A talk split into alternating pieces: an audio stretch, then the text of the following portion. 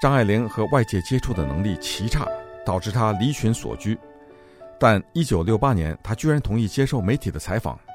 这个珍贵的报道，让我们看到张爱玲生活的另一面。张爱玲在一九六七年，丈夫赖雅去世，她当时是在 Cambridge，在。Massachusetts 在麻省的康布里奇拿到了一个翻译的一个基金，就在一个女子大学里面作为住校的作家去翻译这个《海上花列传》啊，他的英文是相当好的，他对中文的理解也是相当好的，那个翻译也是很好的。但是他打工就非常困难，因为学校给他的工作是研究的工作，那给了他这个资金，他不会太做人。我们现在看这些断断续续的这样一些信啊，一九六九年。一月三号，他写给哥伦比亚大学的夏志清教授，就说：“他说我不太会做人，接触虽少，已经是非常很多。不但不给介绍什么教授，即使有人问及，也带回掉，说我忙。就是说，有人说要找他，他也不愿意见人，就属于这样的一种性格。”一九六九年的四月一号，他。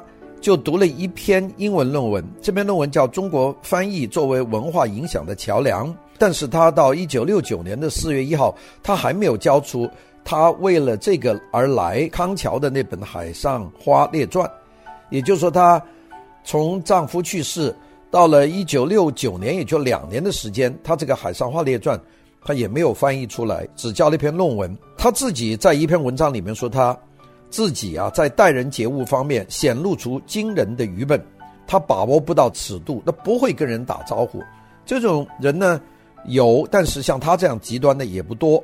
赖雅过世以后不久，一九六八年的七月，一个有风有雨的一个晚上，张爱玲从来不太见人的，那么他就接受了台湾的一个记者，叫做殷永凡。这个殷永凡呢，要见他。我们看写他的传记的这个作家就说，这是张爱玲的一个人生的安排，他是要有一个新的开始。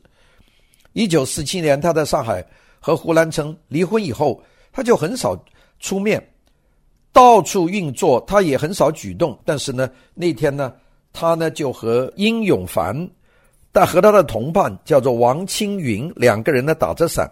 来见他，这两个人心中喘喘呐、啊。殷永凡是觉得这个人从来都不见人，会不会这次又吃闭门羹啊？他们打了伞就来见他，而这一篇的见面后来发表了以后，是难得的一份张爱玲和外面见面的一个记录。这是一九六八年的七月份，是在 Cambridge，因为他们这两个人心里老觉得张爱玲是从来不轻易见人的。他们到了张爱玲的家里，见到有一个起居室，有一个小小的书架。有半个墙壁是英文书，右边呢有一本《红楼梦》。那窗边的桌上呢是放了很多简报，也是一本打开的《红楼梦》。另外有一张所得税的表格，是他要填税表。张爱玲跟他们说：“我喜欢纽约，我喜欢大都市，因为像上海郊外的风景使我觉得很凄凉。”这就是说他住的这个 Cambridge。他说：“我坐在车上，行过旷野。”渺无人烟，给我的感觉也是一种荒凉。我还是喜欢走在人多的地方。这是他的讲，他觉得这是一种悲剧，但是他觉得也是一种满足。这两个女生呢，就是这两个记者啊，其实是非常崇拜他的。他对两个人说：“只要我活着，我就要不停的写。我写得很慢，写的时候呢，全心全意的浸在里面，像个怀胎的妇人。”走到哪儿就带到哪儿，即使不去想他，他也还在那里。但是写完以后，我就不太留意了。张爱玲其实接触外国文学很早，据说十三岁的时候，她在教会学校的图书馆里面，她从书架上拿下了一本本纳肖肖伯纳的书，她从此就开始接触英文的西洋文学。我们知道，世界时时刻刻在改变，人的看法也随时改变，因此呢。我们说，他看到的小说，看的时候他会觉得很满意，但是过久了，他自己看自己的小说，他就变得非常不满意。他说，以前我在上海的时候，每写完一篇小说呢，我就会很兴高采烈地告诉我的那个锡兰的女朋友叫闫英，说这篇最好。其实那个人是看不懂中文的，他听我说，觉得很奇怪，怎么这篇又是最好啊？因为每一篇写完以后，他都觉得是最好的。他认为对小说最重要的就是要对所有写的事物有真实的感情，然后下笔写。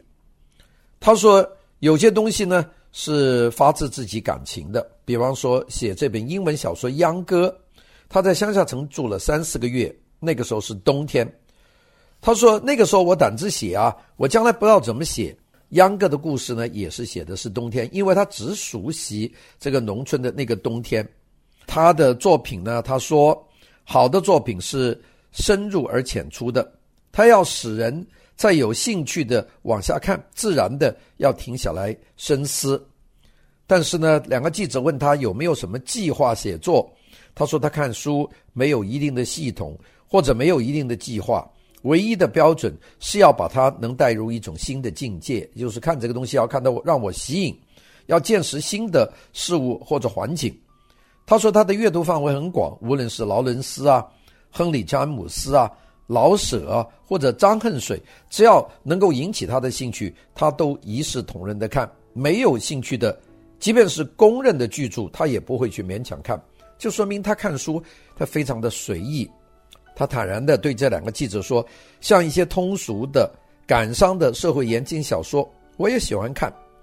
他最近的小说叫《半生缘》，就是他在看了许多张恨水的小说以后的产品，好像是还债一样，觉得写出来一吐为快。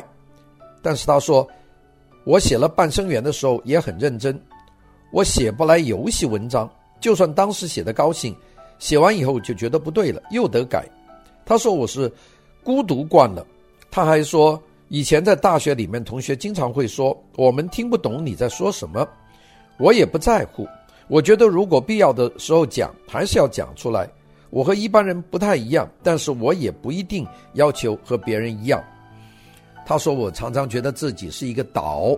讲到这个话的时候，就仰着头斜斜地望上去。